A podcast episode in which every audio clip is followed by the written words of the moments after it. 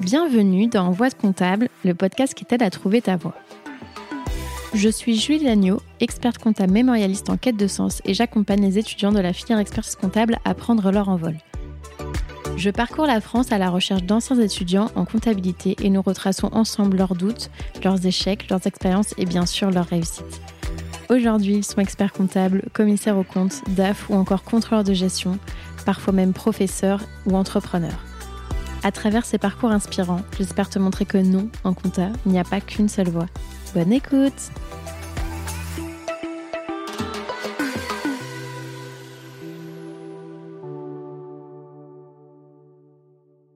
Et oui, c'est encore moi. Juste un petit mot pour t'annoncer la grande nouvelle. J'ai écrit un livre aux éditions Vuibert qui s'appelle Réussir l'expertise comptable et qui condense mes six années d'expérience en tant qu'étudiante et jeune professionnelle du chiffre. Les 200 pages sont réparties en trois grands thèmes qui sont l'état d'esprit pour se dépasser personnellement et professionnellement, les révisions pour décrocher ses diplômes et enfin la vie professionnelle pour trouver la voie qui te correspond. Il est déjà disponible en librairie, sur la FNAC, sur Amazon, en format physique ou digital, donc si ça t'intéresse, je te mets le lien dans la description de l'épisode. Et maintenant, je te laisse en très bonne compagnie avec l'invité du jour.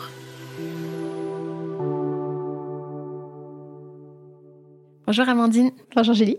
Je suis super contente euh, d'être euh, avec toi aujourd'hui. On est à Paris, on est dans un espace de, de coworking. On n'est pas dans ton cabinet parce que tu n'as pas de cabinet. Euh, tu nous en parleras tout à l'heure. On va commencer par parler de où est-ce que tu es né, quel type d'enfant tu étais, qu'est-ce que tu voulais faire quand tu étais petite. Est-ce que c'était ton rêve peut-être de devenir expert comptable ou pas du tout? Quelles études tu as choisies? Pourquoi? Quelles entreprises tu as faites, si tu as fait des cabinets, est-ce que tu en as changé, etc. Et pour en arriver à ce que tu fais aujourd'hui. Euh, est-ce que tu peux du coup rapidement te, présenter, nous dire, Amandine, euh, qui tu es, ce que tu fais actuellement? Oui, écoute, euh, merci pour cette invitation. Je suis ravie d'être là aujourd'hui. Donc, je suis Amandine Castin, j'ai 36 ans. je vis en région parisienne, du côté de Fontainebleau. Et aujourd'hui, je suis coach et formatrice auprès d'entrepreneurs, notamment sur tout ce qui est pilotage financier, gestion financière. J'accompagne aussi des mémorialistes à avoir leur diplôme, en tout cas à maximiser leur chance d'avoir leur diplôme du diplôme d'expertise comptable. Toi, tu as eu ton diplôme, mais tu n'es pas expert comptable? Non, je sais. Exactement. J'ai créé ma, ma, structure il y a trois ans. Euh, donc euh, dans le but d'accompagner euh, des entrepreneurs et donc également des mémorialistes, mais tout vraiment sur l'aspect coaching et formation. J'ai suivi aussi une formation de coaching qui a été certifiante de huit mois, qui me permet aujourd'hui d'être vraiment sur de l'accompagnement sur eh bien, du développement d'activité, vraiment du, business opérationnel. Et donc, euh, je ne suis pas euh, expert comptable en tant que, en tant que tel par rapport, en tout cas, à la mission classique euh, que les experts comptables ont de tenue comptable et de révision, etc. Aujourd'hui, j'accompagne sur, lors de la création de structures, sur du business plan, sur de la mise en place d'outils de pilotage. Mais en tout cas, dès qu'il s'agit ensuite eh bien, de tenir la comptabilité, je fais appel à, à des confrères ou d'ailleurs des des, experts comptables que j'ai accompagnés aussi à obtenir leur diplôme qui ont aujourd'hui leur cabinet. Top. Bah, comme quoi, euh, on n'est pas obligé d'être expert comptable euh, quand on a le DEC. Et donc, euh, si on remonte au tout début, alors, Amandine, est-ce que tu peux nous dire, est-ce que tu es née en région parisienne ou pas du tout? Alors, je suis née en région parisienne. Mes parents sont originaires du sud-ouest. Ils sont arrivés voilà, en, région parisienne, notamment pour le travail. Ils sont tous les deux fonctionnaires. J'ai une sœur plus âgée qui est ingénieure. je suis petite fille d'agriculteur et, et c'est important pour moi de me rappeler voilà, d'où je viens. Euh, et euh, quelles sont mes racines. Et euh, bah, j'étais une enfant assez sage, en tout cas travailleuse. J'ai toujours été plutôt bonne élève. J'ai toujours aimé l'école. J'ai adoré apprendre. J'avais aussi des activités voilà, périscolaires, sport, activités créatives. J'ai toujours aimé faire plein de choses en même temps. C'est un peu ce qu'on retrouve aujourd'hui. Il y a des choses qu'on retrouve effectivement. Et est-ce que tu avais des métiers que tu voulais faire quand tu étais petite ou pas du tout? Alors, pas d'idée précise en particulier. Euh, en l'occurrence, j'avais pas du tout d'expert comptable autour de moi, euh, ni expert comptable, ni euh, professionnel du chiffre ou de la comptabilité d'ailleurs. Pas d'entrepreneur non plus autour de moi. Et je me rends compte aujourd'hui que bah, finalement, on a tendance aussi à, être d'une certaine manière influencé par son entourage, par, par aller aussi vers ce qu'on connaît. Donc je, voilà, c'est bien aussi d'avoir cette curiosité euh, de, savoir ce qui peut se faire ailleurs, d'avoir des podcasts par exemple comme ça qui montrent aussi euh, d'autres voies et, des voies qui peuvent être euh, qui peuvent nous intéresser, qui peuvent nous correspondre. Donc en l'occurrence non, j'avais j'avais pas d'idée en particulier. Régulièrement, je revenais quand même sur la formation, sur l'enseignement. Euh, ado, je donnais des, des, cours particuliers, en l'occurrence des cours de maths. J'ai toujours aimé les chiffres, pas les maths en tant que telles, mais les chiffres, la manipulation des chiffres. Euh, j'ai donné des cours de sport aussi, donc euh, l'aspect formation enseignement est quand mm. même euh, revenu régulièrement, mais mais en tout cas voilà, je je me disais pas je veux être expert comptable, je veux être entrepreneuse, rien de rien de tout ça parce que je ne connaissais pas notamment. Ouais. Et surtout, le truc, mais alors c'est pas vraiment un métier, mais le fait d'entreprendre, je trouve que, tu sais, quand on nous demande par exemple qu'est-ce que tu veux faire, bah, euh, si on répond euh, entrepreneur ou dirigeant d'entreprise, on va dire mais c'est pas un métier ça. Enfin, tu vois ce que je veux dire? Genre en fait c'est même pas limite un, c'est même pas une possibilité. Enfin quand on te demande un métier, c'est genre euh, genre médecin, boulanger. Enfin c'est pas entreprendre pour entreprendre. Faire. Ouais c'est ça. Quelle est quelle, est la finalité derrière? Et après aujourd'hui on, on, on, est dans une société qui évolue aussi où le, le salariat est de moins en moins la voie euh, unique euh, et obligatoire et de plus en plus on a de création d'entreprises, d'entrepreneurs dans les dans les dans les universités, il y a des filières entrepreneuriat, ce qui n'était pas le cas à mon époque, mais euh, même si je suis pas si vieille que ça. Mais voilà, il y a beaucoup de choses qui évoluent aussi, qui ouvrent vers de l'entrepreneuriat, mais voilà, quand moi j'ai fait mes études, en tout cas, ça n'existait pas du tout mm. encore. Donc tu disais que tu étais plutôt bon élève, c'était pendant toute ta scolarité globalement? Oui, oui, oui. Euh, en soi, euh, bah, j'ai eu la, la, chance de pouvoir, en tout cas, faire euh, les études que j'ai choisies, ou en tout cas qui m'ont permis de m'ouvrir le plus de portes. Ça a été un peu ma stratégie parce que j'avais pas cette idée précise d'un métier à faire spécifiquement. Donc, j'ai fait un bac S option maths parce que voilà j'étais j'aimais les chiffres et après j'avais quand même bah, voilà la capacité de, de, suivre tout le, tout le cursus. Mais euh, j'ai en soi, j'ai beaucoup travaillé aussi et, euh, euh, ça, ça, fait partie de mes valeurs qui, sont, qui sont importantes, à mon sens, et qui m'ont amené là où j'en suis aujourd'hui. Mais oui, j'ai eu voilà, mes, mes, diplômes sans, sans, trop de problèmes. Et j'ai suivi euh, la voie, donc euh, bac S. Et ensuite, euh, bah, moi, au départ, je voulais être, enfin, en tout cas, post-bac, je voulais être prof de maths. donc, je restais dans cette filière enseignement. Il y, a, quand même les chiffres et l'aspect formation. Donc, finalement, tu n'es pas si éloigné. Ouais. Donc, je suis partie vers des études, en l'occurrence un DUG de maths appliquées aux sciences sociales. J'aimais bien cette possibilité d'aller vers les maths, mais tout en ayant la possibilité de découvrir ce qu'était l'économie-gestion ou la comptabilité, qu'en bac S, on n'a pas du tout. Euh, et c'est là où j'ai découvert euh, la comptabilité et j'ai découvert aussi qu'en fait, les maths qu'on faisait dans le supérieur n'étaient pas du tout ce à quoi je m'attendais. Et donc, c'est là où j'ai bifurqué quelque part, où je suis partie vers euh, un DUG d'éco-gestion.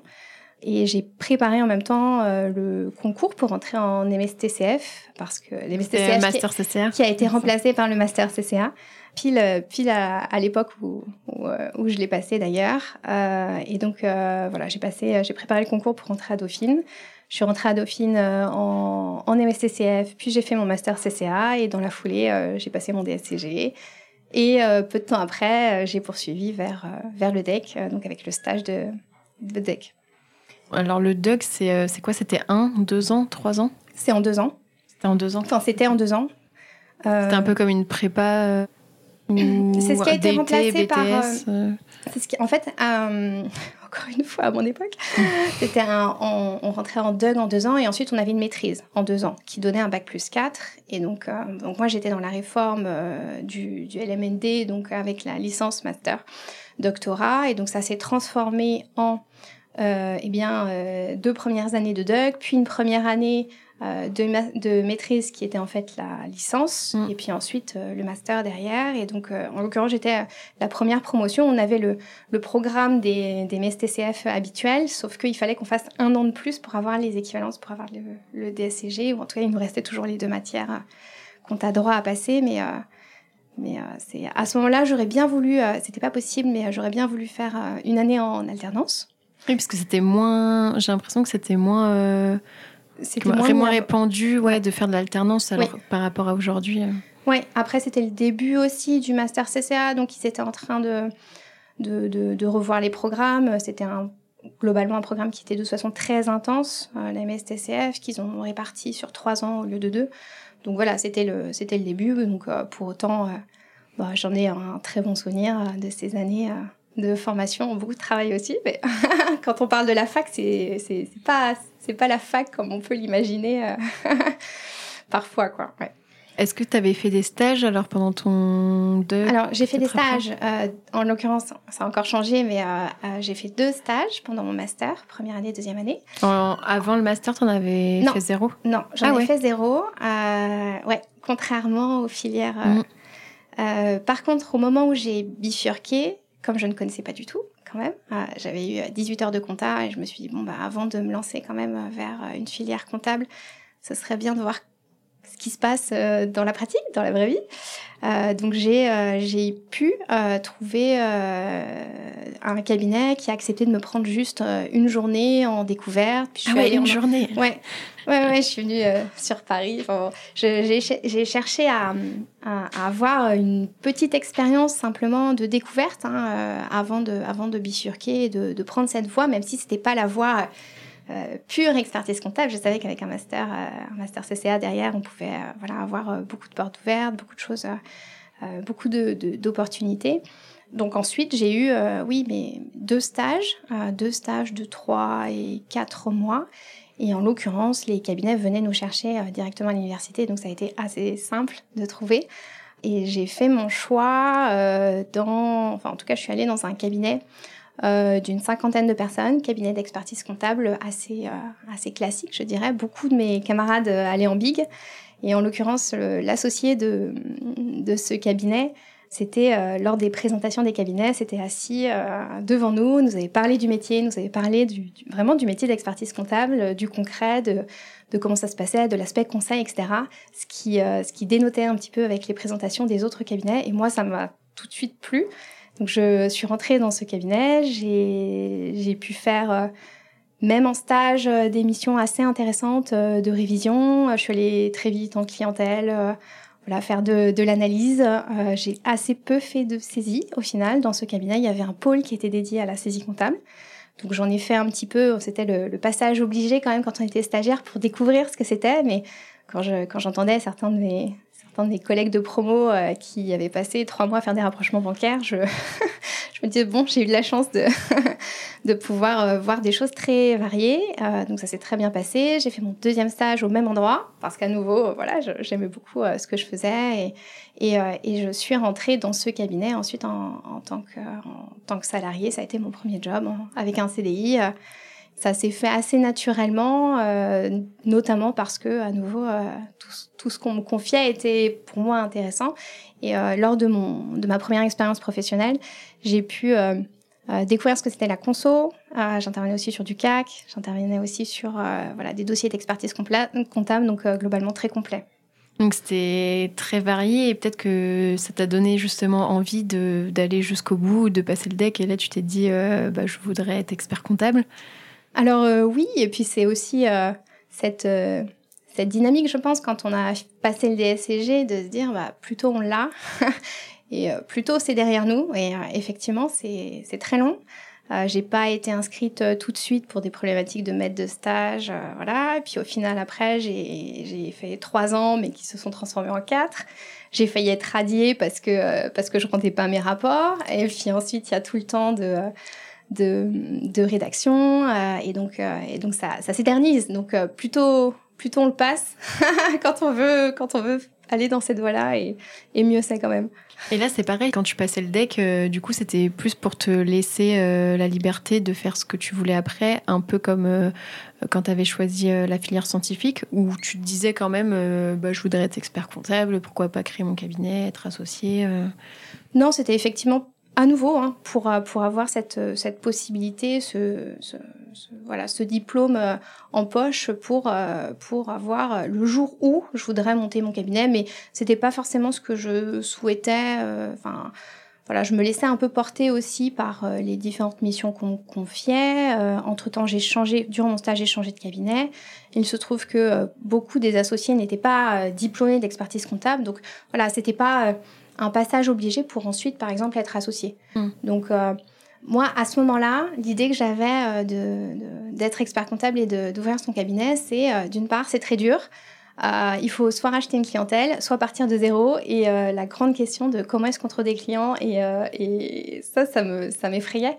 Ouais, je, je, je voyais pas d'autres, d'autres voies possibles ou d'autres chemins possibles à ce moment-là. Et, et donc, à nouveau, c'est, c'est bien d'entendre que c'est possible et que, mais on nous prépare pas en tant que, même dans la formation d'expertise comptable, on nous prépare pas à, entreprendre. On nous prépare pas à être expert comptable entrepreneur, à, à, se, à, se savoir finalement ce qu'il faut qu'on fasse une fois qu'on se dit bah tiens je me mets à mon compte quelle mission je vais proposer comment comment est-ce que je vais trouver mes clients comment est-ce que je vais me positionner comment est-ce que je vais me différencier de mes concurrents et ça ça fonctionne à la fois en tant que qu'expert comptable ou euh, en tant que euh, dirigeant d'une entreprise euh, coach ou autre donc là on arrive sur des problématiques d'entrepreneuriat je dirais pur Euh, qui, peuvent, qui peuvent effrayer, effectivement. Et qui sont les problématiques aussi qu'ont nos clients, normalement.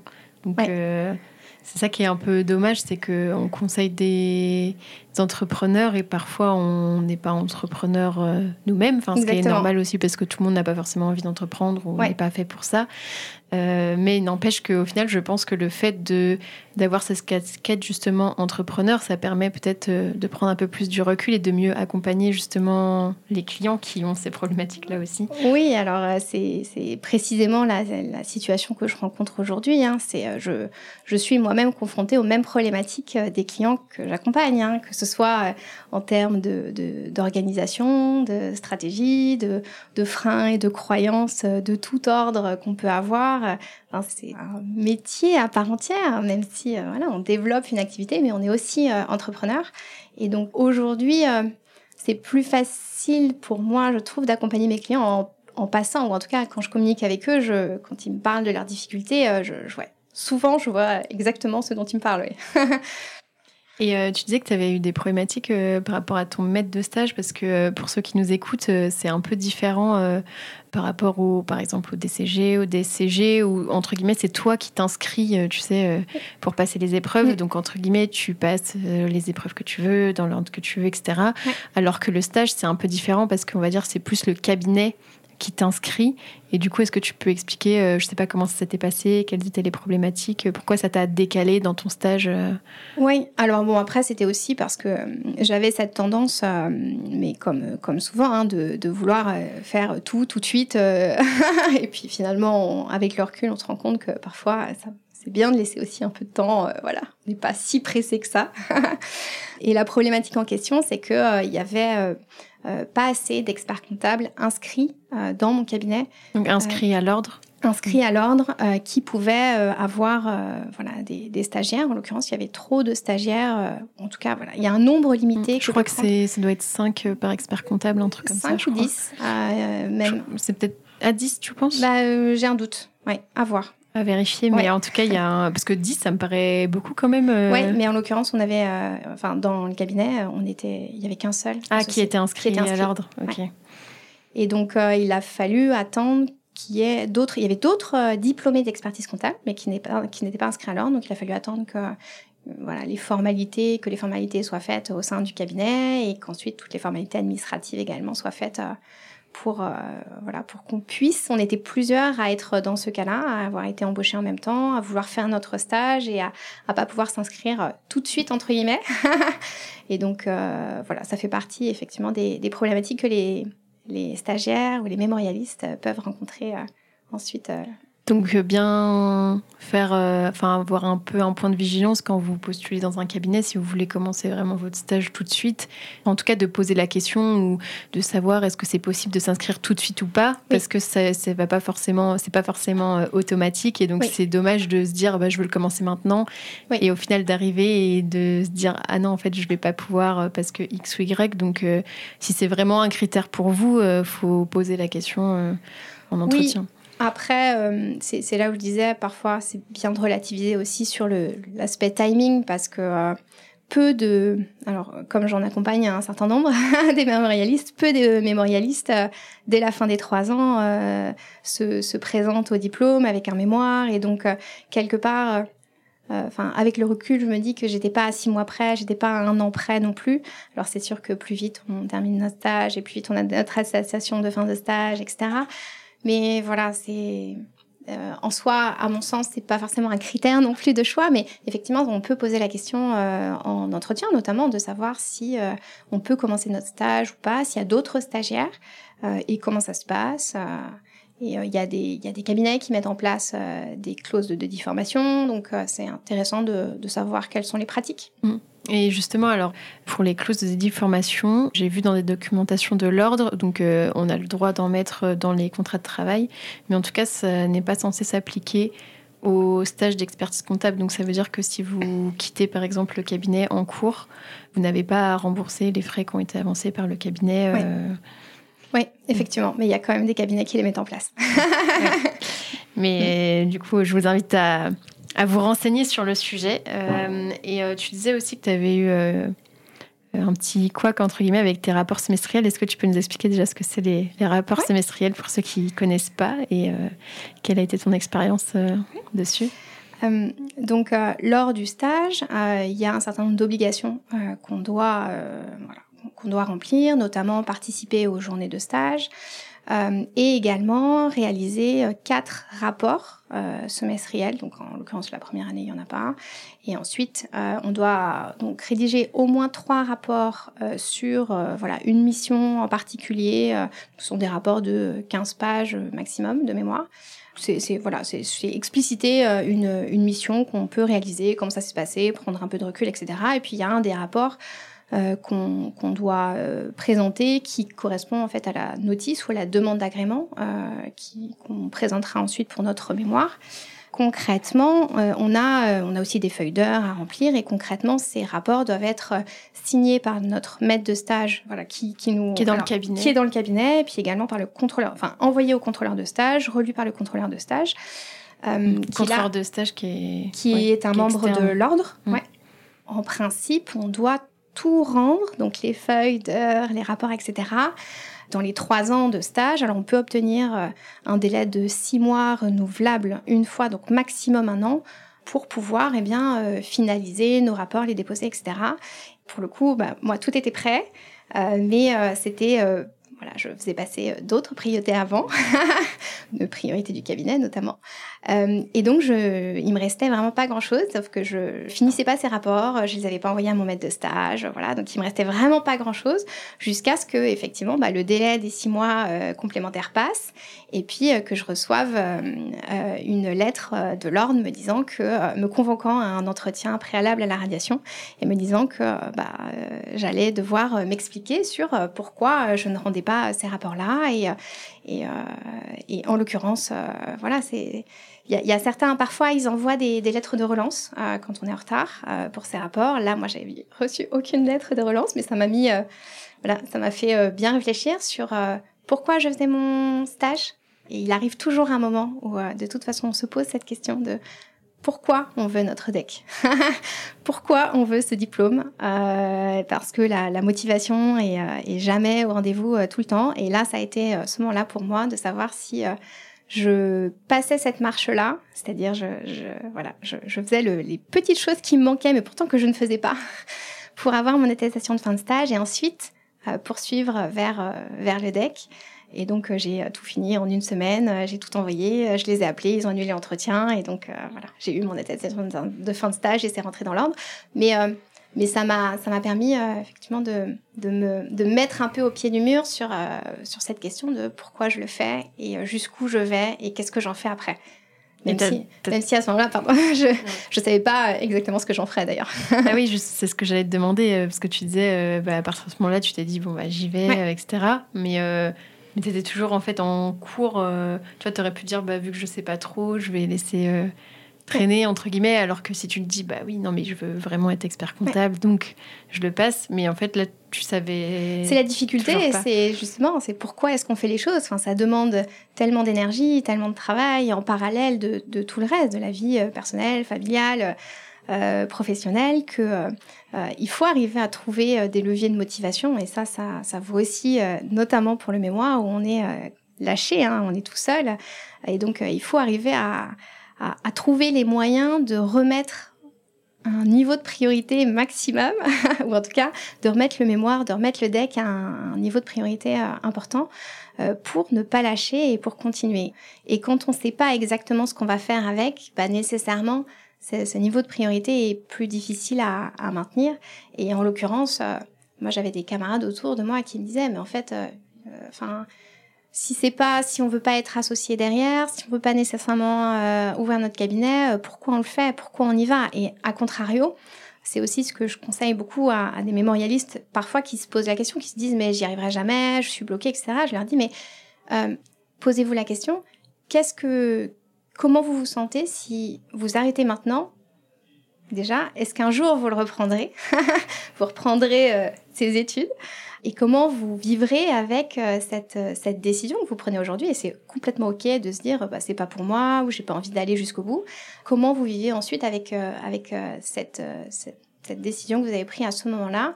Est-ce que vous pensez le regretter ou pas? Et donc là, en général, ça, ça aide à, se rappeler pourquoi est-ce qu'on le fait, pourquoi est-ce qu'on veut aller au bout. Et même si on ne sait pas exactement voilà, ce qu'on en fait en quelque sorte après, eh bien, euh, eh bien, pour autant, ça peut aider à, à se motiver à continuer.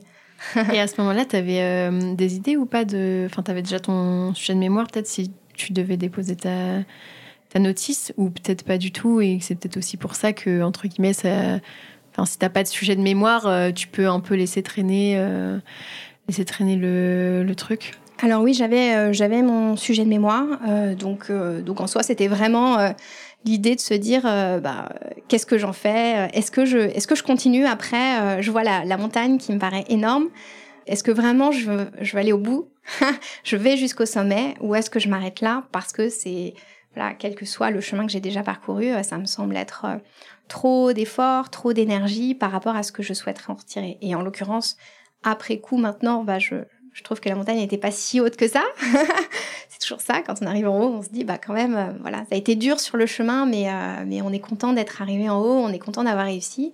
Quand je vois, euh, même si j'exerce pas en tant qu'expert comptable, quand je vois la légitimité que je peux avoir, la, confiance que je peux avoir de la part des clients, c'est un sésame, mais, euh, mais ça vaut le coup. Ça vaut le coup et quel que soit le chemin qu'on prenne ensuite, euh, c'est une, formidable euh, formation, une formidable expérience aussi. le mémoire en tant que tel, c'est pour moi, c'est une petite expérience de l'entrepreneuriat. C'est créer une offre, c'est répondre à un besoin, c'est s'adresser aux experts comptables, c'est vendre son mémoire aux experts comptables, c'est arriver à, déterminer voilà quelque chose qui va qui va qui va vraiment répondre à un besoin et, pour lequel on va apporter une solution. Donc euh, c'est aussi un apprentissage en tant que tel et c'est très formateur. Et euh, justement, c'était quoi ton, ton sujet? Comment tu as fait pour le trouver? Alors, du coup, tu nous as dit que tu avais quand même des missions euh, assez diversifiées, donc peut-être que c'était plus facile. Peut-être, je sais pas si tu as des conseils aussi, s'il y a des personnes qui nous écoutent, que ce soit pour peut-être même leur mémoire DSCG ou leur mémoire de deck, parce que c'est vrai que j'ai l'impression qu'il y a beaucoup de, de, mémorialistes maintenant, comme on dit, euh, qui ont du mal des fois à trouver leur sujet parce qu'ils ont des missions, on va dire, euh, plutôt classique. Donc, est-ce que, je sais pas aussi, est-ce que tu as des conseils un peu comment on peut faire pour euh, trouver un sujet de mémoire? Est-ce qu'il faut euh, ou pas Ou ça peut être une éventualité des fois changer de cabinet? Peut-être que c'est aussi en lien avec ce qu'on veut faire après parce que bah, si on a des missions classiques et qu'on sait pas forcément ce qui nous botte, euh, bah, peut-être qu'il vaut mieux changer de cabinet en cours de stage ou en fin de stage pour et trouver un sujet de mémoire, mais et aussi euh, que ce soit un tremplin euh, entre guillemets pour notre vie professionnelle euh, future. voilà, quel est ton, ton avis sur ça? Alors, en l'occurrence, donc j'ai changé de cabinet au cours de mon stage et donc j'ai changé de sujet pour le coup. Ah oui, carrément. Ouais, bah ouais, parce que parce que j'étais j'avais euh, dans mon deuxième cabinet, euh, j'intervenais en tant que, euh, enfin plutôt auprès de groupes, donc sur de la consolidation, en tant que directrice financière externalisée. Je travaillais aussi sur voilà des, du, du, projet, de la mise en place d'outils, donc effectivement des, des missions également dans ce cabinet très varié, mais plutôt euh, pour des grands groupes, euh, alors que dans mon premier cabinet, on était sur euh, une clientèle plutôt d'indépendants, de dirigeants, plutôt. Du coup, je voulais, je pensais faire mon, mon mémoire sur la création d'entreprise. Donc c'est marrant quand on voit le, ce que je fais aujourd'hui. et en l'occurrence, j'ai choisi mon sujet de mémoire par rapport aux missions que je que j'avais à ce moment-là, à savoir, je l'ai fait sur la modélisation budgétaire. Euh, donc j'ai toujours été attirée par euh, tout ce qui était contrôle de gestion, analyse opérationnelle, etc. Euh, et donc voilà, j'ai fait mon mémoire sur sur quelque chose que j'ai créé euh, dans le cadre d'une de, mes missions et que j'ai développé. Et en l'occurrence, comment j'ai choisi ce sujet Eh bien, c'est notamment en en parlant autour de moi. C'est euh, en en parlant avec euh, les associés. Lors d'une discussion, en fait, j'ai eu une sorte de déclic parce que j'arrivais pas à trouver. J'avais ce thème de contrôle de gestion, de de reporting, de tableau de bord. Je tournais toujours autour de ça, de mise en place d'indicateurs, de KPI ou quoi. Et c'est en échangeant que tout d'un coup, voilà, ça, a été plus facile pour moi de me dire, bah oui, en fait, tiens, c'est, je vais essayer plutôt de le faire sur ça. Et puis en général, c'est rare de se dire, bah, tiens, ça va être ça mon sujet de mémoire. On fonctionne plutôt en, en entonnoir, on choisit le thème, et puis ensuite on affine, puis on affine encore pour trouver euh, la problématique. En l'occurrence, quand on est, c'est souvent le, cas de personnes que j'accompagne euh, qui bloquent sur le sujet de mémoire parce qu'elles sont sur des missions plutôt traditionnelles et, et, elles ont plutôt cette tendance à se dire, bah c'est pas intéressant. En fait, l'enjeu euh, par rapport à son sujet de mémoire, c'est d'essayer de trouver euh, un sujet qui corresponde à un besoin, donc des experts comptables. Donc, euh, l'une des, des, des, méthodes ou des, outils, l'un des outils qui peut être pris euh, quand on recherche, c'est vraiment d'essayer de, voir parmi toutes les missions qu'on fait, quelles sont les questions que nous, on se pose. Quelles sont finalement, euh, dans notre quotidien, même sur des missions traditionnelles, euh, ces questions pour lesquelles on n'a rien dans des ouvrages, on n'a on a pas d'accès direct. il n'y a pas d'article, on n'a pas de solution, on est obligé de bah, d'aller faire des recherches, de prendre des positions, et puis selon les clients, ça peut être des arbitrages qui peuvent être différents. Et là, potentiellement, on a un sujet de mémoire. Et euh, idéalement, c'est quand même plus facile quand c'est une mission sur laquelle on a travaillé. Après, il y a, des mémorialistes qui font leur, euh, mémoire sur des sujets euh, qui les intéressent. Alors ça, c'est une des priorités parce que vu le temps qu'on y passe, c'est important de, de, choisir un sujet qui nous plaît. Mais qui ne l'ont pas réellement vu forcément en pratique, ou alors ils partent de leur pratique et puis ils extrapolent. Et donc là, c'est dans quelle mesure on arrive à avoir bah, les données, les informations, accès aux personnes pour, euh, pour compléter notre propre expérience. Et après, sur la question de changer de cabinet, euh, le problème, c'est que souvent, on peut se mettre derrière cette, euh, cette, cette excuse, en, en, quelque sorte, de se dire, bah tiens, dans mon cabinet, j'ai pas de mission assez intéressante pour un mémoire, donc je vais changer de cabinet. Mais en fait, c'est toujours on, attend toujours quelque chose. Donc, euh, quand on sera dans l'autre cabinet, combien de temps on attendra pour avoir euh, des missions qui pourraient potentiellement nous intéresser? Donc, euh, moi, mon conseil, c'est plutôt de partir de son expérience, que ce soit dans ce cabinet ou, ailleurs d'ailleurs, et essayer de, dégager une problématique, une question qui qu'on rencontre, qu'on a rencontré, pour lesquelles on a peut-être construit un outil, pour lesquels on a construit une méthodologie, un apport en particulier qui a plu à notre client et qu'on pourrait dupliquer auprès d'autres d'autres clients. Et, euh, après, la question du tremplin, euh, ça peut mettre beaucoup de pression sur les épaules des mémorialistes de dire mais en fait je vais faire un mémoire il faut que j'en fasse quelque chose aussi après. Alors il y en a clairement hein, là j'ai accompagné quelqu'un qui dit moi ensuite j'en fais un livre. Voilà. Il a de, de, très beaux projets pour son mémoire donc c'est super. Après on a déjà suffisamment de pression sur les épaules pour ne pas s'en rajouter si c'est pas déjà le cas moi suis plutôt tendance à dire euh, partez euh, enfin faites votre mémoire, obtenez, enfin trouvez votre sujet, avancez, etc. Obtenez votre diplôme et puis après, si vous voulez en faire quelque chose, euh, tant mieux, mais mais c'est pas forcément un, prérequis ou, une, pression supplémentaire à se mettre sur les épaules.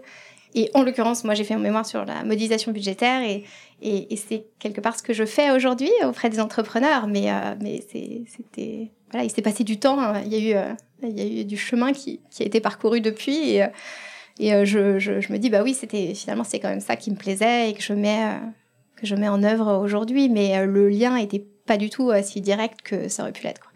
et c'est intéressant ce que tu dis sur le fait qu'il ne faut pas forcément changer de cabinet parce que on se dit que c'est pas intéressant ce qu'on fait.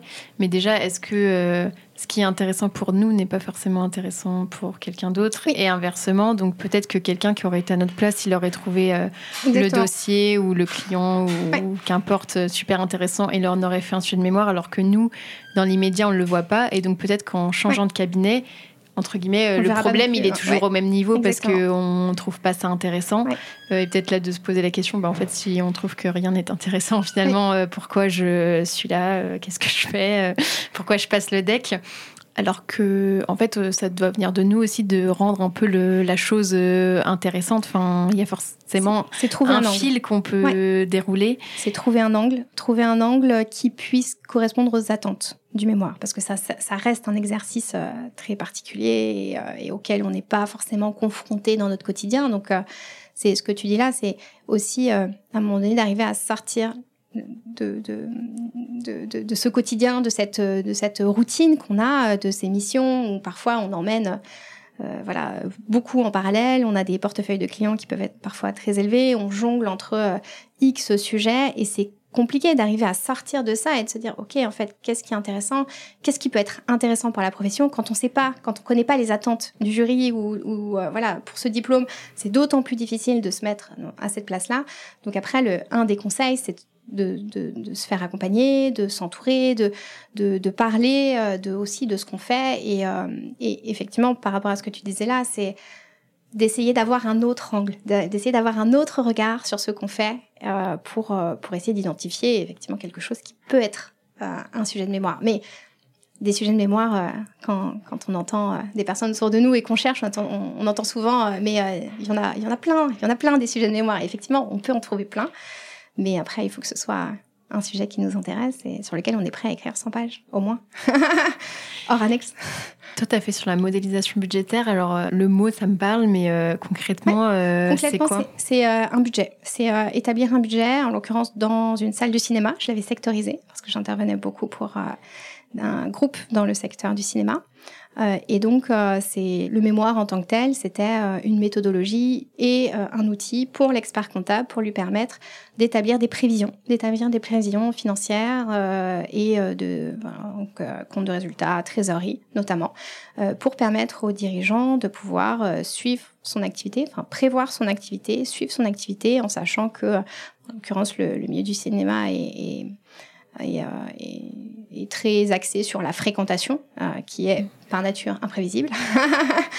Donc, euh, faire des prévisions financières dans ce contexte-là est, pas forcément évident. Et de, là dépendent d'autres facteurs, des, décisions stratégiques, des décisions au niveau de la masse salariale, de, voilà, de, plein de choses qui découlent euh, finalement de ce qu'on peut euh, avoir avec des prévisions chiffrées et, et qui sont enfin, potentiellement aléatoires. Oui, on a beaucoup de coûts fixes et du coup, le but, c'est en gros de remplir la salle le, au maximum.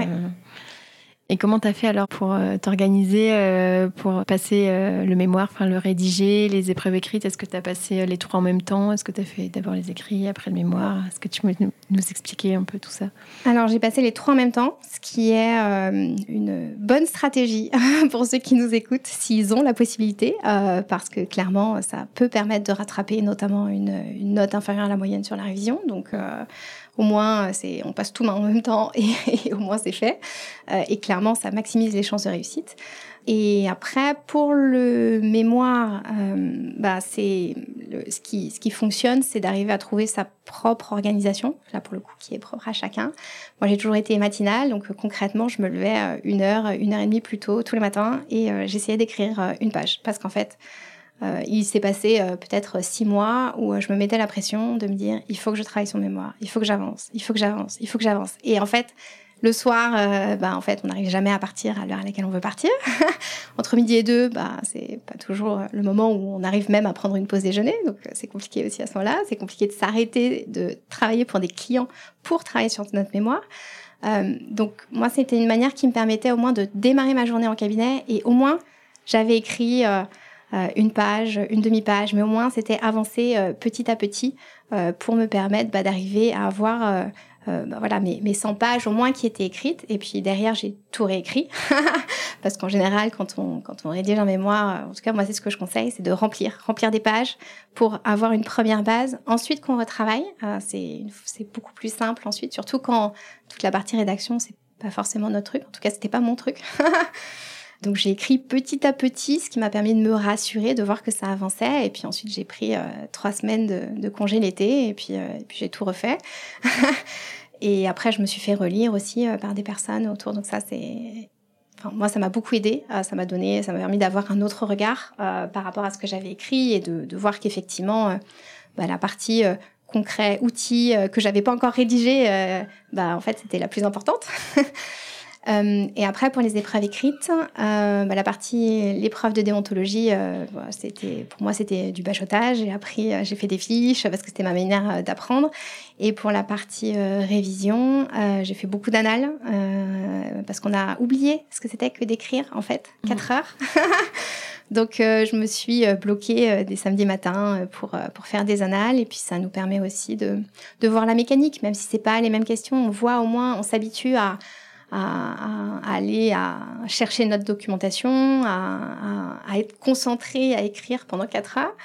Euh, et puis ce qui a bien fonctionné pour moi aussi, c'est euh, dans cette préparation de cette épreuve, c'est euh, la préparation d'un index. Donc j'avais toute ma documentation que j'avais indexée dans un seul document qui au final faisait beaucoup trop de pages, c'était beaucoup trop gros, mais en tout cas, j'avais des mots-clés qui m'amenaient euh, systématiquement à euh, voilà, un cross-référencement euh, dans chacun de mes, de, mes ouvrages qui m'a permis de, voilà, de, de, me préparer. En tout cas, l'idée, c'est pas de, de se palucher toute la, tous les bouquins, loin de là, c'est impossible de toute façon, mais c'est par contre d'avoir cette méthodologie de réponse, d'arriver à prendre du recul et puis de savoir trouver où, enfin, où est l'information et, de la même manière que dans la pratique, quand on a une question d'un client, il faut euh, trouver euh, où est la source d'information pour pouvoir lui répondre.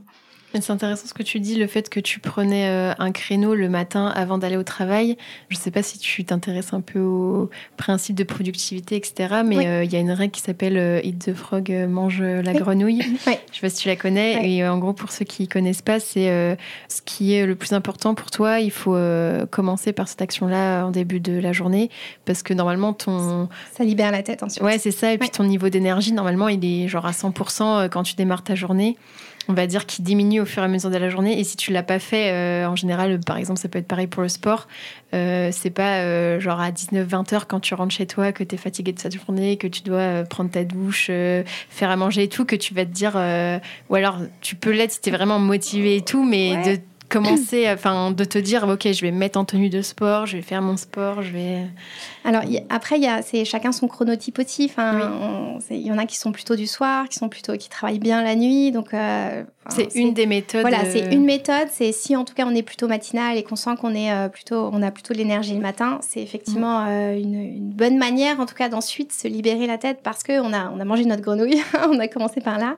Il y a aussi, enfin, on en parle aussi pas mal dans le milieu entrepreneurial. Le, le brocoli, c'est que. Là, ah, je connais pas ça. Euh, c'est le, le, principe, euh, alors de ceux, pour ceux qui n'aiment pas les brocolis, en tout cas, c'est quand on voit quelque chose dans notre assiette qui ressemble à un brocoli et que et qu'on n'a pas envie de le manger, ben on a tendance à manger tout le reste et à faire euh, autre chose, en tout cas à tourner la ah tête. Et du coup, c'est un peu le même principe de dire, ok, aujourd'hui, je commence par manger mon brocoli, je commence par ce que je n'aime pas faire et et il y a d'autres règles de productivité aussi qui disent que bah, quand on commence ne serait-ce que 5 minutes, le plus dur, c'est d'arriver à s'y mettre. Donc quand on arrive à, démarrer, on, limite au maximum tous les points de, friction. Et, euh, donc, euh, quand tu parlais de...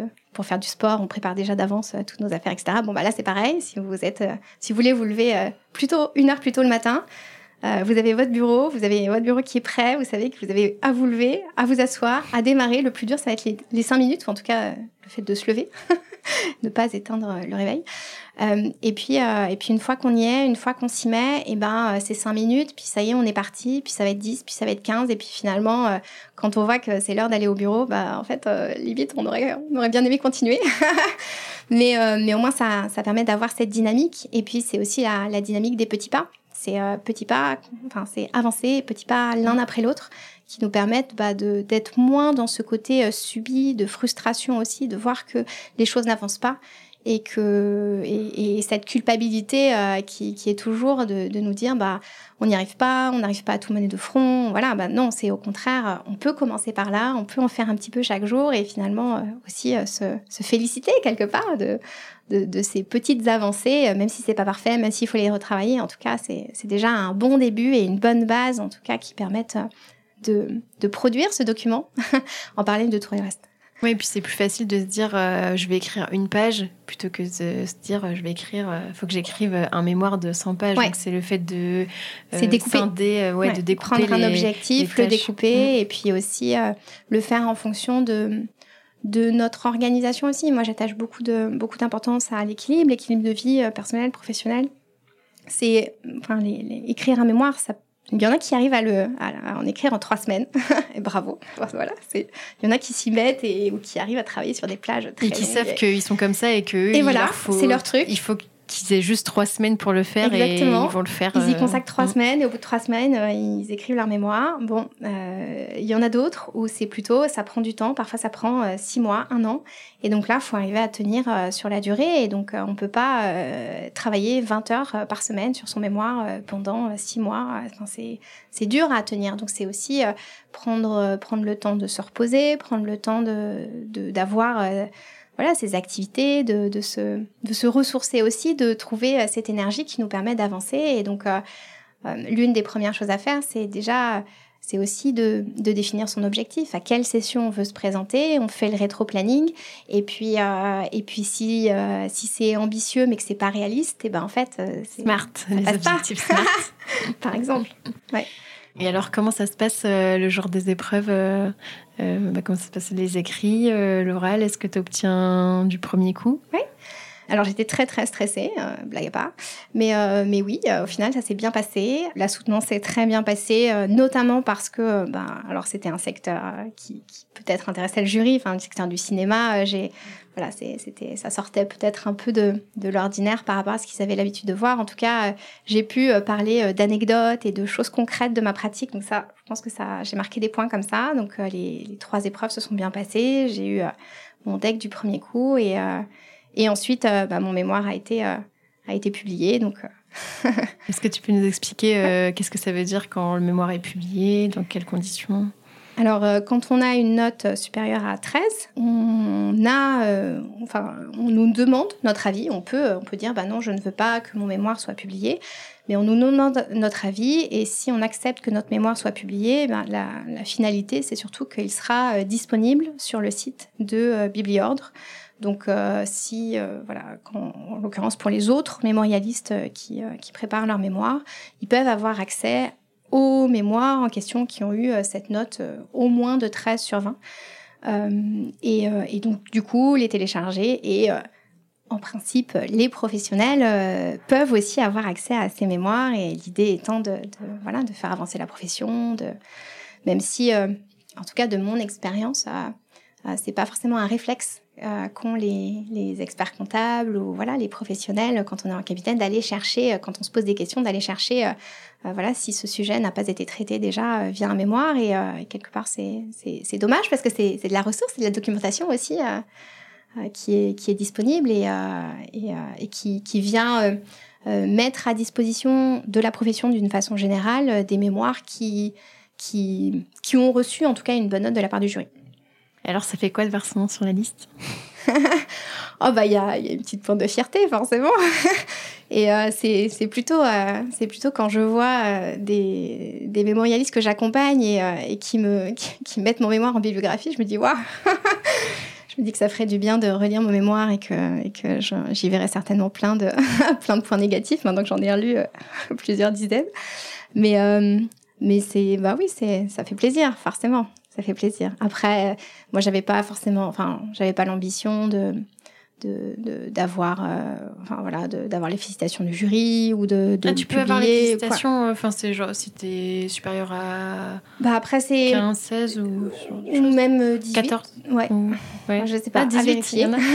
Il y, en a il y, en a, y a des personnes qui ont plus de 18 il y en a pas beaucoup qui ont plus de qui ont plus de 14 15 déjà.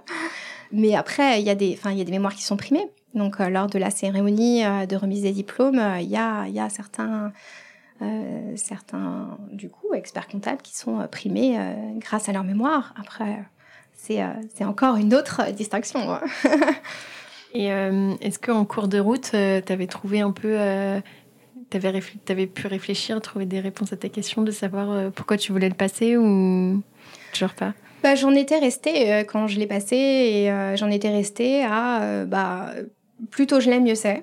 Encore une fois, dans le cabinet dans lequel j'étais, bah, tous n'étaient pas diplômés. En l'occurrence, l'année où je l'ai passé, mon associé l'a passé en même temps que moi parce qu'il arrivait, il était dans la réforme et donc euh, c'était l'une des dernières sessions où euh, il pouvait euh, finaliser voilà son, mémoire et ne pas perdre le bénéfice de son stage.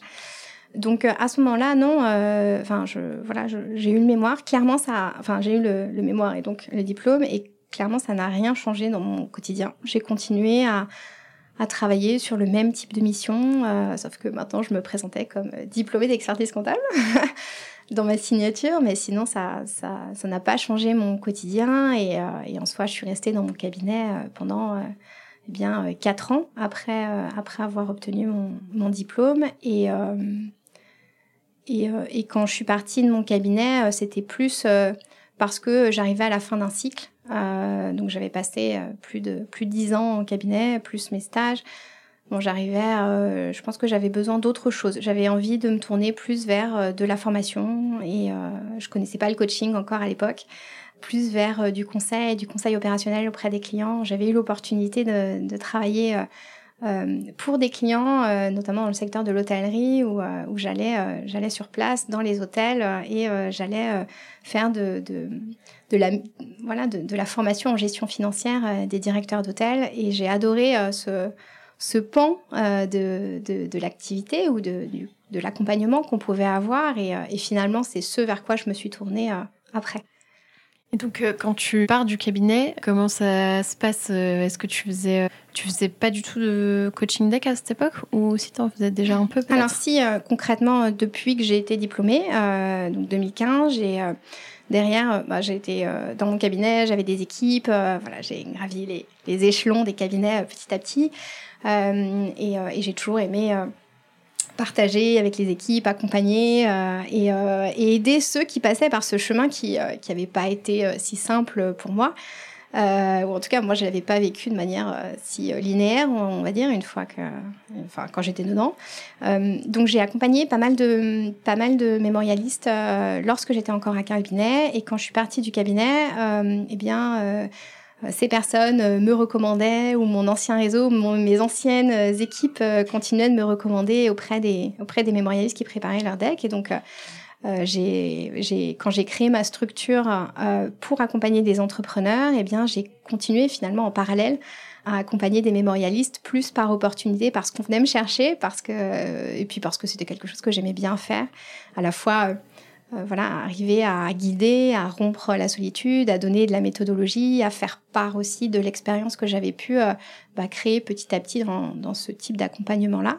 Et puis, euh, et puis petit à petit, bah, j'en ai accepté de plus en plus. et puis là, j'ai de plus en plus de sollicitations. Et, et donc, bah, ça, ça fait partie des projets que je développe aujourd'hui de, de garder des accompagnements individuels, mais de manière limitée, parce que c'est, je tiens à la qualité euh, des accompagnements que je fais euh, et, euh, et, du suivi que je peux faire des, des personnes ou des mémorialistes que j'accompagne. mais j'ouvre actuellement des formats de groupe. et également, je, développe aussi du contenu gratuit qui soit accessible pour les mémorialistes, pour qu'ils puissent bah, trouver des réponses aussi et trouver de l'aide euh, et, pouvoir euh, arriver euh, à leurs objectifs, à maximiser leurs chances de réussite au diplôme. Alors, sur la partie formation pour entrepreneurs, comment tu as fait concrètement pour avoir des clients, tu vois? Parce que j'ai l'impression que, en tout cas, moi, dans mon expérience en, cabinet, euh, je vois pas forcément les dirigeants se dire oh bah tiens je voudrais me former sur la gestion enfin comment comment t'as fait du coup? Alors effectivement, quand un dirigeant, euh, notamment quand il crée sa structure ou, euh, ou quand il voilà quand, quand, il, quand il change de statut, quand il passe de micro-entrepreneur par exemple à, à société, bah là il se dit tiens il me faut un comptable, il me faut un expert comptable et donc il va s'adresser, il va rechercher un cabinet d'expertise comptable. Autant là, moi, je me suis positionnée sur un domaine qui est l'ordre de la formation, qui est l'ordre du coaching. et donc, la question de savoir, eh bien, euh, comment, comment je m'adresse aux clients, comment je me positionne, euh, bah, ça a été un, vrai sujet, un vrai sujet d'entrepreneur. Euh, et donc, j'ai eu la même démarche que n'importe quel entrepreneur quand il souhaite développer son offre. Donc, à savoir, j'ai fait une étude de marché, j'ai eu toute une phase d'introspection pour savoir bah, finalement ce que j'allais proposer, comment, de quelle manière. J'ai intégré plusieurs réseaux d'entrepreneurs, ce qui m'a permis de mieux comprendre leurs besoins. Euh, de définir une offre en fonction, de la tester. Euh, et donc euh, aujourd'hui, bah, j'ai, je, trouve mes clients notamment beaucoup par bouche à oreille, par réseau. J'anime différents ateliers qui sont gratuits dans des associations ou dans des réseaux pour eh bien aider tous ces entrepreneurs qui, qui ont qui craignent les chiffres, qui ont peur des chiffres, qui n'ont pas envie de regarder ou qui n'ont pas ce, vernis financier, cette couche financière qui est indispensable en fait pour eux pour développer leur activité. Et donc euh, c'est un moyen pour moi de me faire connaître et la partie recommandation marche marche très bien. Est-ce que euh, tu as pour projet, euh, quand même à plus ou moins long terme, peut-être de retourner en, en, cabinet ou alors tu te dis non, je n'ai pas du tout envie, là je suis très bien je suis très bien dans ce que je fais actuellement. Euh, bah pourquoi pas ça reste euh, enfin voilà je, je me ferme pas à cette porte là euh, pour l'instant j'aime beaucoup ce que je fais. J'aime beaucoup justement ce côté entrepreneurial où on a toutes ces casquettes qu'on mène à la fois que ce soit de l'ordre de notre métier, du technique, de, l'opérationnel, mais, mais également tout ce qui est commercial, tout ce qui est marketing. Je suis tombée dans le bain de l'entrepreneuriat sans, sans connaître en amont ce que c'était et j'ai adoré euh, voilà ce, tout ce que j'y ai découvert et, et toutes ces, tous ces apprentissages que je peux faire au quotidien. J'ai l'impression d'apprendre en permanence. Donc, donc euh, j'adore ce que je fais aujourd'hui. J'adore cette possibilité de pouvoir euh, créer bah, mon propre job, mes propres offres, d'arriver à combiner à la fois du conseil, de la technique financière, mais aussi euh, du coaching. Euh, donc en m'étant formée au coaching, bah, ça me permet d'utiliser des outils euh, qui vont qui vont plus loin que ce que je ce que je faisais auparavant, d'aller chercher bah, des freins, des croyances, des sur, euh, sur le rapport à l'argent, sur euh, voilà, des, des, des clients euh, qui, qui sont en train de, de, vraiment passer un cap, par exemple, vraiment un palier et, et qui ne veulent pas dépasser, dépenser d'argent parce que parce qu'ils veulent économiser, par exemple. Donc là, on touche très vite à, à des problématiques de coaching. Donc moi, je j'adore pouvoir les accompagner donc sur de la stratégie, sur de l'organisation, sur de la structuration d'offres. Et c'est c'est le cœur même finalement de leur euh, activité en tant qu'entrepreneur, c'est d'arriver à avoir euh, ce bagage-là pour leur permettre de développer leur activité de manière euh, sereine et surtout pérenne. Et parfois, je suppose que les entrepreneurs que tu accompagnes, ils ont déjà un expert comptable, peut-être? Comment c'est vu? Enfin, Est-ce que c'est bien ou mal vu ou neutre? Enfin, Le fait d'avoir une autre personne, tu vois, qui apporte du conseil, qui est d'autant plus diplômé d'expertise comptable, alors qu'en soi, l'expert comptable pourrait se dire, bah, moi aussi, je peux le faire et c'est mon client. Euh, donc, comment tu gères ça? Alors, déjà, moi, j'ai beaucoup de, clients qui n'ont pas d'expert comptable, notamment quand ils sont indépendants, qui sont, par exemple, micro-entrepreneurs, parce qu'ils n'ont pas l'obligation d'établir de compte. Euh, voilà, de Ils ont des obligations administratives qui sont simplifiées. Pour autant, euh, ils ont des besoins en gestion financière, ils ont des besoins et des connaissances indispensables sur toute la partie mécanique financière. J'accompagne aussi des, des, entrepreneurs qui sont en coopérative, en coopérative d'activité, donc qui ont déjà, non pas un expert comptable, mais un, un comptable, qui ont déjà des formations, mais qui ça suffit pas en fait. Euh, ils ont besoin euh, aussi euh, d'être un peu pris par la main, accompagnés, d'avoir des rendez-vous trimestriels stratégiques pour les aider à analyser la situation qui vient de se passer, à, essayer de, de, se projeter sur l'avenir. À, ils ont besoin aussi d'être rassurés. Et les clients que j'ai qui ont aujourd'hui effectivement des un expert comptable, et eh bien souvent ils sont ils ont leur expert comptable pour toute la partie tenue comptable, donc euh, voilà, et qui, qui, d'ailleurs ne leur fait pas forcément de, enfin, ils n'ont pas forcément accès à leur compta au jour le jour. Donc ça, c'est un vrai point pour, pour voilà, je pense que c'est les, entrepreneurs ont besoin de savoir où est-ce qu'ils en sont euh, en temps réel et ils s'adressent à moi notamment pour les accompagner sur de la formation, euh, pour, pour avoir euh, voilà, cette analyse complémentaire, ce, ce, ce, bagage, cette montée en compétences pour pouvoir piloter leur activité. Et donc, voilà, les, entrepreneurs que j'accompagne ont un expert comptable, mais qui s'arrêtent seulement à la partie voilà, euh, tenue comptable et qui vont pas plus loin. Maintenant, clairement, quand moi je leur explique que leur expert comptable pourrait les accompagner sur ces parties-là, souvent ils sont assez étonnés.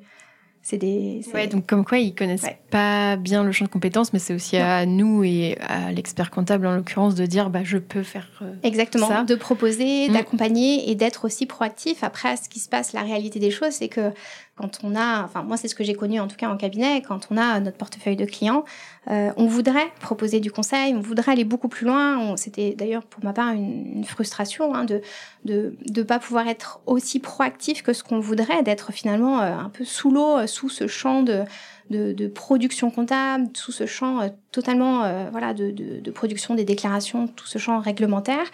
Euh, et finalement, c'est euh, l'enjeu, je pense, aujourd'hui, c'est euh, d'arriver, pour les cabinets, d'arriver à ce qui, ce qui se passe déjà hein, en grande partie, d'arriver à restructurer vraiment cette partie-là pour aller beaucoup plus vers de l'accompagnement, du conseil. Après, la partie formation, la partie pilotage, la partie, voilà, je, je, je, je t'aide à construire ton outil, je t'aide sur de la stratégie, c'est pas forcément le champ direct euh, que qu'ont les experts comptables, mais ils pourraient tout à fait. Enfin, je veux dire, on a avec la formation qu'on a, avec l'expérience qu'on a, quand on est passé par un cabinet, qu'on a vu, euh, euh, voilà, différents clients, différentes tailles de clients, différentes missions, même sur des missions traditionnelles, on peut avoir une vision de l'entreprise qui peut qui peut vraiment être très intéressante pour les clients qu'on accompagne. Euh, pourvu qu'on arrive à, sortir de ce champ euh, voilà pur de tenue de production euh, qui souvent finalement pour autant enfin les clients eux ils ont l'impression que c'est pas valorisant en fait. On dit souvent hein, la partie comptable est pas est pas la valeur ajoutée donnée aux clients est souvent mal perçue. Donc donc il y a un champ des possibles qui est qui est très important Et euh, est-ce que tu peux nous parler du coup de, de ta semaine? Est-ce que tu as des semaines types ou peut-être euh, est-ce que c'est euh, jamais la même chose? Ou en tout cas, je sais pas comment tu t'organises ou par exemple cette semaine, qu'est-ce que tu as fait Est-ce que c'est plus coaching day? Qu'est-ce que c'est plus formation? Peut-être que ça dépend parce qu'il y a une saisonnalité aussi, le fait que les il y ait deux fois par an les épreuves de deck. Donc je pense que tu es déjà bien occupée avec ça. Ouais, alors semaine type, j'essaye de, de, me, de mettre des blocs, etc mais je le tiens jamais, clairement. Chaque semaine est différente. Euh, globalement, euh, j'ai toujours des accompagnements d'entrepreneurs et des accompagnements de deck, même si effectivement il y a, y a une saisonnalité. Euh, donc ça, ça, ça me prend environ la moitié de ma semaine et le reste de la semaine est, consacré notamment bah, tout ce qui est euh, marketing, production de contenu, création d'offres, euh, aspect commercial. J'ai euh, régulièrement des calls avec voilà du réseau, des calls avec des prospects ou des contacts. J'anime, comme j'anime pas mal d'ateliers, j'ai aussi voilà un temps conséquent à la consacré à la préparation et l'animation de voilà des ateliers. et là, par exemple, cette semaine, eh bien, je suis à la fois, alors on est on est en, février. Je suis euh, à la fois sur euh, la finalisation des relectures euh, de ceux qui vont se présenter ils ont, déjà fini Ah oui, oui, oui, presque, quasiment. Parce que normalement, la date, la date limite, c'est le 28 février. mais, si on veut se faire relire, il faut prévoir de finir avant. Et puis, il y a un temps qu'il ne faut pas sous-estimer de mise en page, de finalisation, des annexes, etc. Ça, c'est... En général, moi, ce que je conseille, c'est de finir de rédiger un mois avant parce que ensuite c'est ce temps-là est clairement euh, assez chronophage. Donc je suis sur euh, sur la fin, sur les dernières versions, les lectures à nouveau des euh, notes de synthèse, des intros, conclusions, etc. et puis en parallèle, bah, pour ceux qui se présentent en novembre, je suis sur la phase de, choix du plan, de, choix du plan, de structuration, de choix de l'angle du sujet quand c'est pas encore trouvé. donc effectivement sur cette partie-là, c'est il y a beaucoup de saisonnalité et notamment euh, une, des pics lors des, relectures. C'est aussi pour ça que je, limite les places des, des mémorialistes que j'accompagne parce que, parce que clairement, sinon, c'est pas gérable dans des conditions, en tout cas, qui, qui moi, me, me conviennent. alors, il faudrait qu'il y ait des personnes qui finissent euh, de l'écrire euh, genre en novembre, en décembre, en janvier, mais sauf qu'en général, euh, ça n'arrive pas.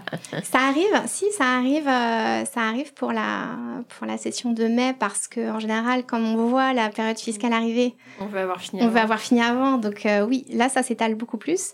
en tout cas, ça s'étale plus que pour la période de novembre. En général, c'est juillet, août, la finalisation. voilà, c'est ça. là, ça arrive en même temps.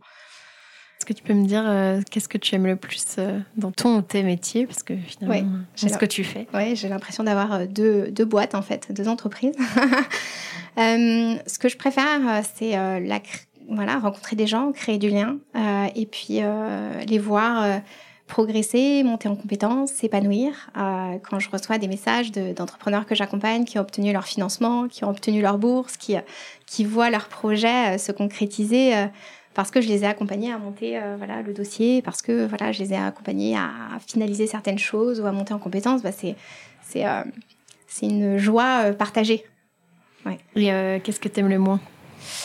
Quand je me remets à, à, subir en quelque sorte cette, cette espèce de roue du hamster, quand on est dans le guidon et que et qu'on on court, on court, on court, on court, on s'arrête pas, et puis justement on a, on a, on a du mal à, à sortir, à sortir la tête du lot. Donc concrètement, c'est les multiples petites tâches euh, que, voilà qu'il faut gérer de toute façon et et qui, qui font que parfois quand je m'y mets, en fait, ça me prend la journée et à la fin de la journée, je me dis mais j'ai pas réussi à avancer sur les projets, j'ai pas voilà, j'ai pas avancé comme ce que je voulais. Donc euh, c'est plus ce côté euh, ouais, arriver à à trouver l'organisation euh, qui, qui fasse que enfin, ouais, l'organisation qui permette bah, de, de tout gérer en parallèle euh, sans, sans se retrouver à subir, à rester dans la maîtrise de ce qu'on fait et pourquoi on le fait et, et, euh, et garder la sérénité au quotidien.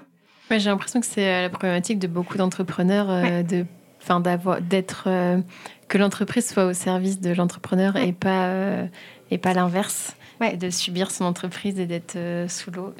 C'est compliqué de c'est compliqué d'arriver à poser des limites. Et d'autant plus quand c'est notre entreprise. On travaille pour nous surtout si on aime ce qu'on fait et et, et moi ça m'arrive on en parlera peut-être juste après. Euh, ça, ça m'arrive de travailler, euh, de ne pas arriver à m'arrêter. J'ai toujours travaillé beaucoup en cabinet. Euh, je travaille encore beaucoup, en fait.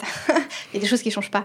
Mais, mais j'adore, j'adore ce que je fais. Et, et c'est compliqué, surtout quand on est dans des phases des, où on a beaucoup d'énergie, où on veut mettre en place plein de choses, on a plein d'idées, plein de projets, et de se dire ah oui, mais là, quand même, il faut que je fasse attention, euh, il faut quand même que j'aille me reposer, il faut encore que, voilà, parfois le corps, il dit attention.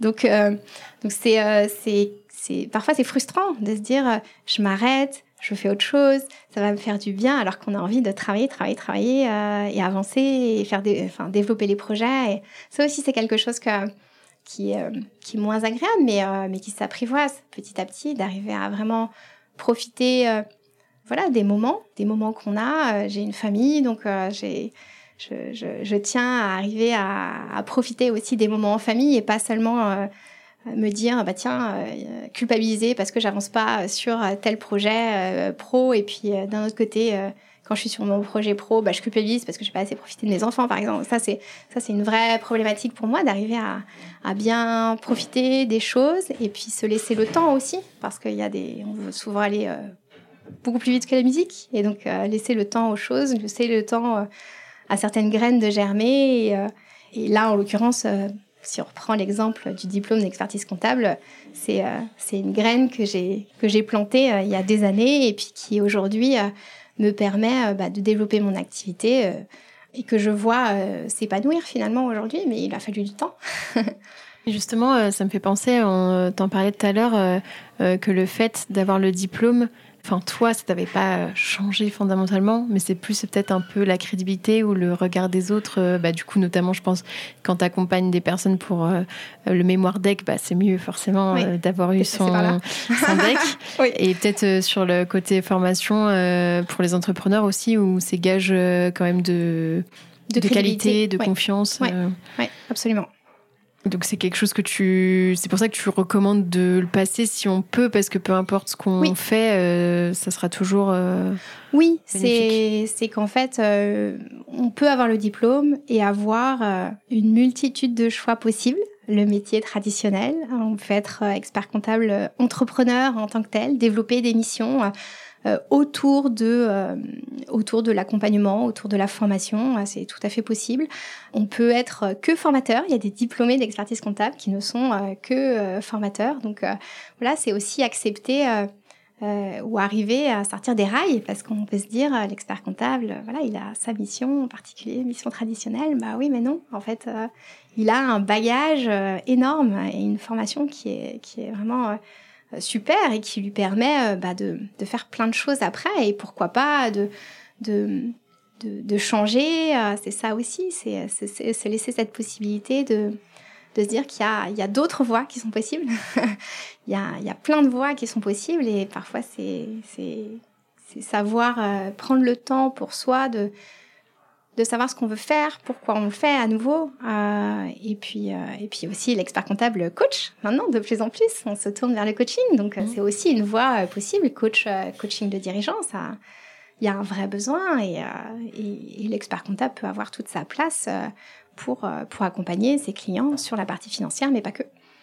Justement aussi sur la partie euh, équilibre vie pro, euh, vie perso. Alors comment tu gères euh, Est-ce que c'est important pour toi? Est-ce que parce que tu disais que tu travaillais beaucoup, mais en même temps tu avais envie de faire des choses. Donc peut-être que est-ce que quand tu travailles, est-ce que tu est-ce que tu fais quand même la séparation entre pro et perso. Peut-être euh, pas trop parce que en fait vu que tu aimes ce que tu fais, tu pas l'impression de travailler. Enfin, comment tu comment tu gères? Alors l'équilibre pour moi est, un de mes mots euh, favoris.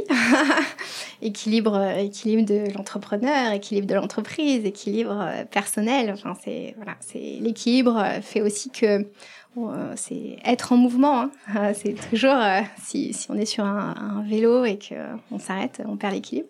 Donc c'est arriver à avancer tout en trouvant son organisation, son, son, son, propre équilibre et qui est amené à changer. il se trouve que donc j'ai deux enfants qui sont tout petits, qui ont deux ans et cinq ans. donc ça aide à remettre le, le sens des priorités hein, régulièrement. Euh, et donc euh, oui, j'attache une importance particulière à, cet équilibre. J'attache euh, une importance à, notamment à être présente, présente pour eux. et aujourd'hui, l'organisation que j'ai me permet, et ça c'est une chance et, j'essaye de ne pas l'oublier, me permet d'être présente pour eux, de participer à des activités scolaires notamment, de prendre du temps en semaine pour passer du temps avec eux. Euh, chose que j'avais beaucoup de mal à m'autoriser ou que j'aurais eu beaucoup de mal, je pense, à m'autoriser euh, avant. Du coup, c'est finalement pour moi l'équilibre pro-perso, c'est euh, c'est à la fois trouver son organisation et c'est du coup changer un peu le cadre qu'on peut avoir de travailler de 9h à 18h ou plus. Voilà, c'est travailler quand c'est bien pour nous. Alors bien sûr, après, il y a les contraintes des clients. Il faut que ça, faut que ça, ça colle avec notre activité et la manière dont on, voilà, dont, dont, on dont, on se développe et dont on, dont on développe notre offre. Mais du coup, j'adapte euh, mon organisation, mon planning euh, aussi en fonction de, euh, des contraintes, de mes contraintes, de mes besoins, et puis bien sûr en tenant compte des, des contraintes des clients, mais, mais c'est un challenge de tous les jours. c'est ça qui est bien quand on est entrepreneur, c'est qu'on peut un peu moduler sa semaine, sa journée, ou travailler plus tard le soir, ou plutôt, ou plutôt le matin, le exactement. quand les enfants dorment, souvent, je crois que c'est ça. Oui, c'est ça, je confirme. Mais du coup, y a, on est moins sur le côté, enfin, en tout cas, moi, je suis moins sur le côté, euh, euh, on travaille pas le soir, on travaille pas le week-end, il y a moins de frontières en quelque sorte, mais parce que ça me permet de, de, de faire ainsi, ça me permet de bah, d'être présente euh, au moment où, où c'est important pour moi. et est-ce que tu es fière de ton parcours et pourquoi? Fière, euh, oui, fière, euh, d'avoir euh, sauté le pas de l'entrepreneuriat, justement. Moi qui étais plutôt sur des rails, encore une fois, qui était plutôt sur la voie, la voie classique, me laisser le plus de portes possible sans savoir exactement et puis et puis sans m'autoriser quelque part quand même l'entrepreneuriat, être indépendante, bah, d'avoir d'avoir eu euh, d'une part cette richesse de mission, de d'expérience. euh, bah, quand je regarde dans le rétroviseur, je me dis euh, c'est chouette, c'est chouette, ça m'a appris plein de choses, ça ça me permet de d'être ce que je suis aujourd'hui. Et puis et puis fière de d'avoir osé sauter dans le vide quelque part, parce que ou d'une certaine manière, parce que parce que c'est repartir sur certains points complètement à zéro. Donc donc oui, j'en suis fière. ah oui, ça. quels sont tes futurs projets, si tu en as? Parce que là, pour l'instant, je crois que tu es toute seule. Est-ce que c'est du coup une volonté? Est-ce que tu voudrais embaucher des gens ou pas? Est-ce que tu voudrais euh, travailler plus ou travailler moins? Ou est-ce que, je sais pas, est-ce que tu as pour objectif euh, euh, d'augmenter ton chiffre d'affaires ou peut-être de réduire ton temps de travail? C'est quoi un peu peut-être tes, objectifs de 2023 ou des années à venir?